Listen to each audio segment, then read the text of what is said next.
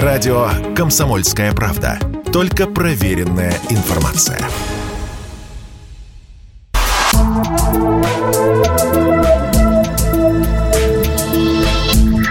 Просто космос. Всем привет! Здесь «Просто космос» и я, Баченина М. Исследователи из Университета Пенсильвании и Калифорнийского технического университета использовали топографические данные для исследования поверхности Марса. Ученые представили доказательства существования более трех с половиной миллиардов лет назад береговой линии со значительными осадками отложений толщиной не менее 900 метров, которые покрывали сотни тысяч квадратных километров.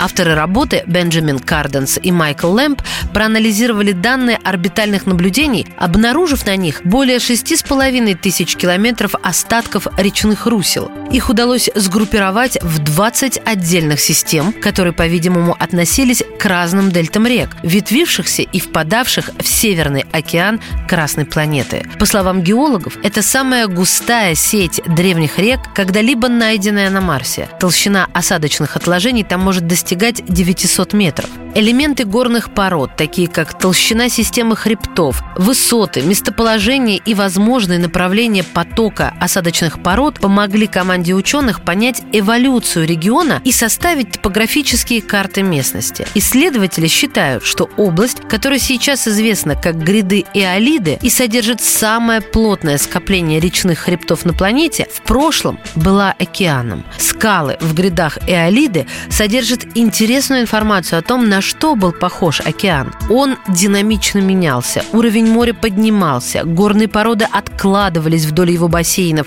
с большой скоростью.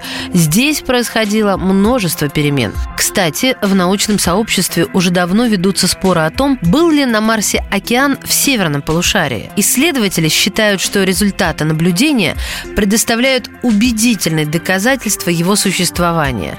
Гряды Эолиды могут стать целью исследований для будущих будущих миссий на Красную планету. Все это делает область гряды Иолиды крайне перспективной с точки зрения поиска остатков возможной жизни на ранней Красной планете. Мы всегда искали воду, следы жизни, и это самое значительное свидетельство на данный момент, говорит Бенджамин Карденс. Это был огромный водоем, питавшийся осадками, которые переносились с Нагорий, возможно, вместе с питательными веществами. А если на древнем Марсе существовали существовали приливы и отливы, они то поднимали, то опускали уровень воды.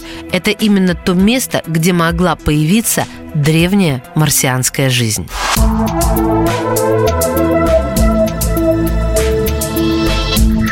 Просто космос.